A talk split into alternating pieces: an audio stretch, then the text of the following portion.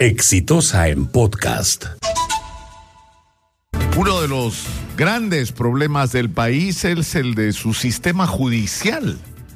Porque cuando hablamos, por ejemplo, de la, de la crisis de inseguridad y la necesidad de tomar con urgencia medidas que tienen que tomarse ya, estas responsabilidades no solo implican al Ministerio del Interior, que sabe lo que tiene que hacer, pero que tiene que hacerlo, y tiene que hacerlo ahora, sino que implica a instituciones, insisto, como el Poder Judicial, porque ¿de qué sirve que la Policía de Investigación Criminal haga bien su trabajo, descubra a los delincuentes, los meta en la cárcel, para que el sistema judicial los mande otra vez a la calle?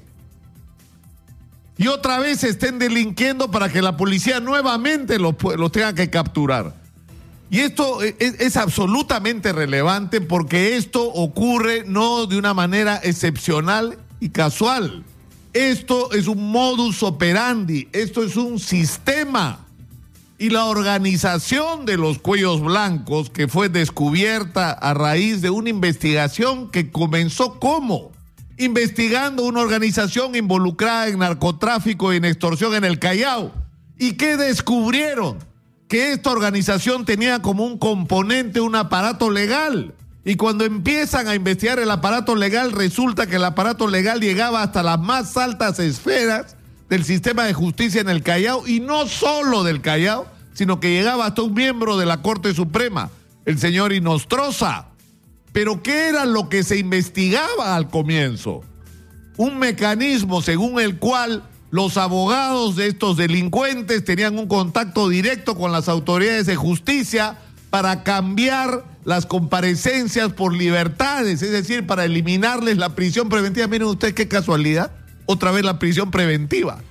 Entonces, ¿esto qué cosa era lo que motivaba que delincuentes que deberían estar en la cárcel pagando condenas se iban a la calle para seguir delinquiendo y algunos de ellos, incluyendo un narcotraficante extranjero, se fue al país gracias a ese beneficio otorgado, obviamente a través del pago de comisiones ilegales, porque todo esto tenía precio. Y digo tenía y me equivoco, porque esto tiene precio en el Perú, porque tiene precio ahora, porque la corrupción en el sistema de justicia sigue funcionando. Y porque tenemos el derecho a saber la verdad completa y a exigir que se desarticulen las redes de corrupción que hoy hay en el Poder Judicial en el Perú.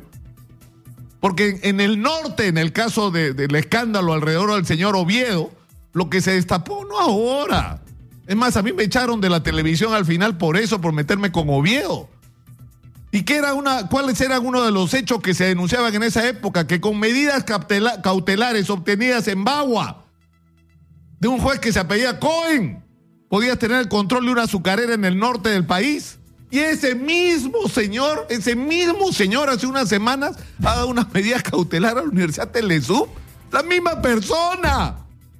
El mismo juez. O sea, ¿qué es esto? No se pasen. ¿Saben lo que significa? Que el sistema sigue funcionando.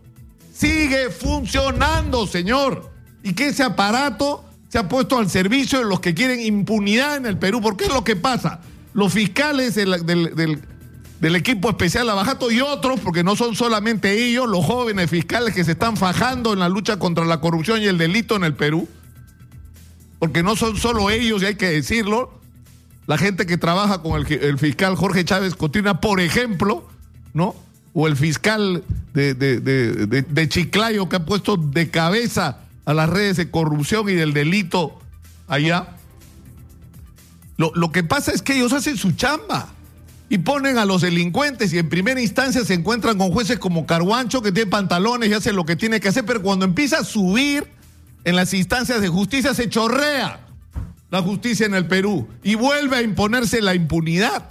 Y el tema es que una vez más no estamos hablando de excepciones, de casos aislados, no generalicemos. En estos estudios, el doctor Víctor Prado Saldarriaga, cuando en algún momento durante semana fue presidente provisional de la Corte Suprema, es como que entró aire fresco. Porque por primera vez un miembro de la Corte Suprema dijo, tenemos una enfermedad con la corrupción, esto es un cáncer. Y habría que intervenir no solo la, la Corte de Piura, había que intervenir montones de cortes por todo el país. Y se fue Víctor Prado Saldarra y no pasó nada. Nada. todo sigue igual. La corrupción sigue reinando en el Poder Judicial y hay que, porque no es justo en primer lugar para los jueces correctos y decentes que hay en el Perú. No hay derecho que ellos tengan que pagar con su prestigio, con su imagen, las porquerías que hacen los corruptos que hay infiltrados en el Poder Judicial. Y ahora apareció una información, gracias una vez más ahí de L Reporteros, aunque algunos dicen que es por sus fuentes privilegiadas, no importa si sus fuentes son privilegiadas o no, lo que nos importa es la verdad. ¿Y qué es lo que ha ocurrido? Que resulta que Walter Ríos, dentro de sus declaraciones con respecto a su, proceso de colaboración y su compromiso de entregar toda la verdad, ha relatado que en el penal, en donde él está internado en Piedras Gordas, se produce una visita del doctor Humberto Abanto a su cliente en ese momento, César Álvarez, para aconsejarlo. Y que cuando está visitando a César Álvarez lo llama y le dice si por favor no podría darle dos minutos, le dice Humberto Abanto, según el testimonio de Walter Ríos, que él sostiene puede acreditar, pueden acreditar agentes penitenciarios que estaban ahí presentes y que permitieron que ese encuentro breve se produzca. ¿Y qué fue lo que le dijo, según Walter Ríos? Te traigo un mensaje de José Luis Lecaros. ¿Qué necesitas? ¿Cómo te puedo ayudar? Y José Luis Lecaros es presidente de la Corte Suprema.